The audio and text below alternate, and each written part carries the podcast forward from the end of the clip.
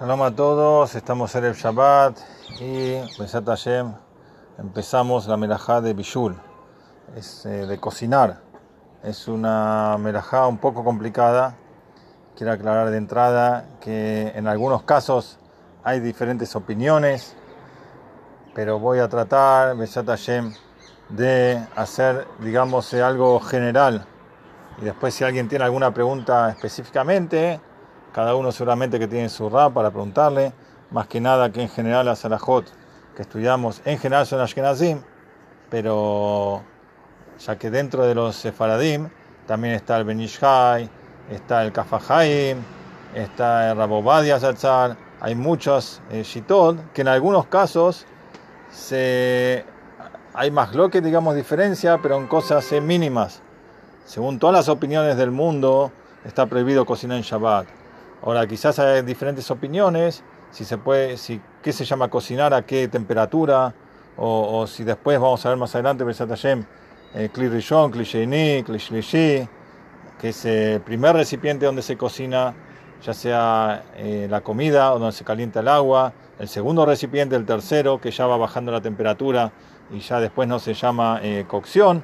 Pues hay varias opiniones, pero en general, por decir la mayoría de las cosas, todos están de acuerdo y vamos a tratar, de hacer algo así general.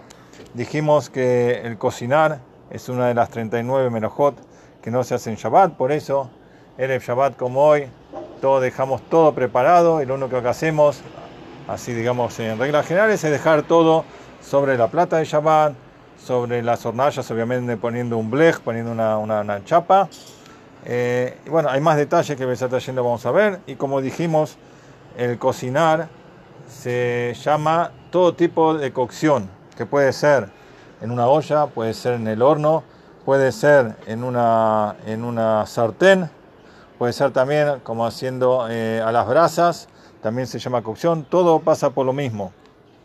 Y toda persona que por medio de esa, de, esa cocción, digamos, lleva algo a, a que, sea, que sea propicio para comer, por más que no sea lo más rico del mundo, pero que ya digamos una carne cruda que ya se puede comer cuando uno la cocina, entonces ya pasa por, por la melajá de Bishul.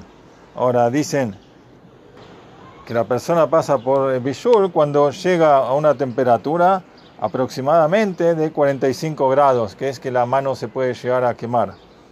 Hay, como le digo, en estas cosas hay diferentes opiniones, es 45, 43, 50, pero más o menos cuando ya está caliente, más o menos 45 grados, la persona ya pasa por eh, esa prohibición. Ahora, hay dos opiniones. ¿Cuándo se llama que la persona cocinó algo? Si que está cocinado, agarra un pedazo de, carne, un pedazo de pollo, lo que sea, y se llama que lo cocinó. Hay una opinión que dice cuando llegó a la mitad de la cocción, ya se llama como que pasó por la prohibición de cocinar. Hay algunos que dicen que cuando pasa por un tercio, cuando ya está un tercio de la cocción, ya se llama que en casos específicos se puede llegar a comer. Si una persona, no sé, no tiene que comer y, lo cocinó un tercio, se puede llegar a comer. Esas son las dos diferentes opiniones. Por eso, Besat Hashem, vamos a ver eh, poco a poco. Hay, hay muchas, muchas cosas para ver, pero obviamente poquito a poquito.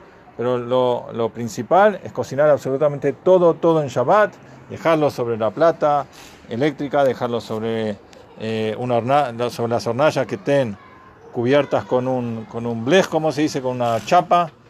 Y después de esa vamos a ver si todo tipo de diferencias en cocción, si son líquidos, si son sólidos, si después se hace, como dijimos al principio, en Clear Rishon, en el, en el primer recipiente, en el segundo y el tercero. Se llevan muchos detalles. Bueno, poco a poco vamos a ir aprendiendo juntos esta melajá tan importante para cuidar nuestro Shabbat Kodesh, Shabbat Shalom o Mevorach.